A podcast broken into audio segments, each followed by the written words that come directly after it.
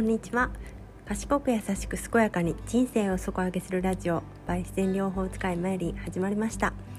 この放送はグレイとアロマの専門家である私杉田真由子が自然療法で豊かに楽に生きるためのお話をしています。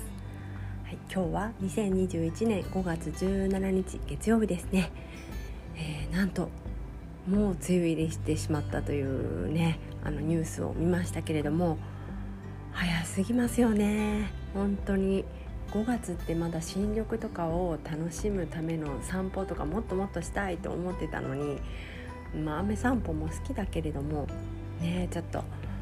史上初ぐらいの速さらしいですよね。まあ、雨を豊かに過ごすためのね、コツなんかもまたお話ししていけたらいいなと思いますけれども、まあ、今日はあのまあ、子どもの怪我にどんなクレイの使い方があるかっていうところをお話ししてみたいと思います。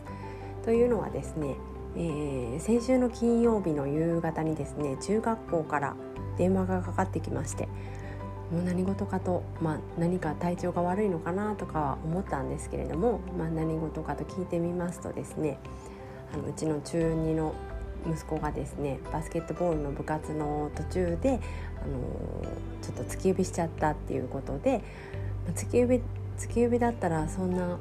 ねこう私かなあかんってちょっと思ったんですけれども 突き指だけれどもやっぱりねこうお迎えに来てほしいというふうに言われまして、まあ、ちょっと時間かかりましたけど仕事中だったんでねちょっとかかりましたけど、まあ、迎えに行ったんですよ。綺麗にこうね冷やしてくださっていてもうありがたいなと思ったんですけれども、まあ、前だったらねもう即クレイしてたと思うんですよね私も。もうクレイはねそういう内身とかぶつけたとかそういう怪我には本当にこう勢力を発揮するというか威力を発揮するか、うん、すごいあの痛みを抑えたりこう腫れを引かせたりするのがとっても得意なんですね。まあ、うちの子もまあ、骨折はしたし捻挫もしたし、まあ、そういう内身系は何何回かしてますけれども本当にあの一発で腫れは引きますのでもうすぐいつもねクレイするんですけど、まあ、今回に関してはねもうなんか慣れてきてしまったというかもう自然療法すらしないっていうね本当の自然に任せているっていうのをねやってしまってますね。本当はしてあげたい気持ちもあるんですけれども本人が本当にこう何て言うのかな。本当に痛い時は多分やると思うんですけれどもあの今回の月指の場合はですね多分あの指を曲げない限りはそんな痛くないんですよね。だからそんなに不便も感じてない。左手だしね。そんなに不便も感じてないっていうところもあってクレイをしてる間のこう動きにくいのが嫌だって言われてしまって今回はしてないんですよ、まあ、ちょっとまだ腫れてますね。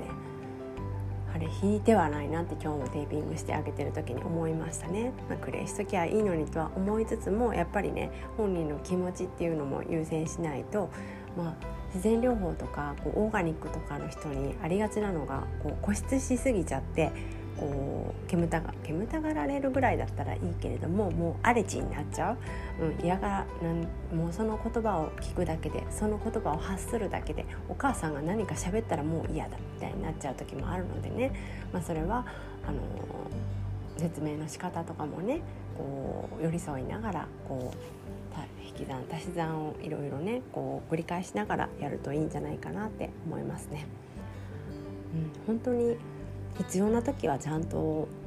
うん、助けは求めてくれると思うのでね、まあ、うちの子の場合はもう中学校で何回も何回もそういう手当はしてるのでそう今はあの必要ないっていう答えになっただけでねだからもう小さい子供が小さい時からあのどんなどんな症状にはこの手当てをするっていうのがねいつも、うん、一つの症状に対してもうできることってねもう無限に本当はあるけれども、まあ、これをすると早いよねっていうのがやっぱりクレイはあのいつもトップ3に入りますね。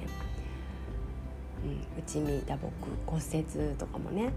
うん、人体とか筋とか腱とか全部内身は内身でねどれも、あのー、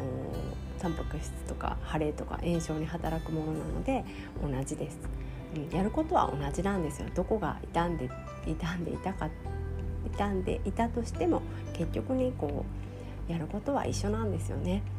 だからいつも同じような話になってしまってなんだか悔しいなとは思うんですけれども、うん、なんかその仕組み仕組みというかねこう体の傷んだ場所とか痛め方とかは違ったとしてもこうと症状を通り過ごすために必要なことってほとんど一緒なんですよね。だから自然療法ってそんなにたく,、まあ、たくさんあるけれども結局はこう一つ二つ知っていればいろんなことに対処できるので本当に病院病院は行きましたよ私今回も行きましたちゃんちゃんとって言ったらあれだけど、うん、やっぱりあの骨が折れてるか折れてないかとかどこの部分が損傷してるかとかはレントゲン取って見てもらった方が安心ですしね、まあ、子供と、まあ、親と、まあ、それだけじゃないですよね。その部活の間になったし学校としてもいろいろ気にしてはくれるのでそういう社会的な、ね、一面からもですね全体的に必要な時は、うん、私は病院には行きます。病院は調べてもらうところ安心するところだと思ってるので、まあ、そこでどんな判断を下されるかとかもねすごく勉強になるので、うん、行くのはいいと思います。今回はねあの整形外科に行きましたけれどもやっぱりものすごい土曜日とかってやっぱり混んでますね、うん、混んでいたしこう、ね、コロナ対策でなんかあの椅子とかもすごい減らされててうんすごく待ち時間が辛かったですけれどもね、うん、ああいう、ね、レントゲンとかも今後はねオンラインで撮れたりするようになったらね面白いなと思いますけれども、まあ、どこでもかんでも撮れるもんでもないしあれなんですかね。でもレントゲンだけ撮ってほしいっていうのはいっぱいあると思いますけどね。レントゲンとかそういう超音波とか？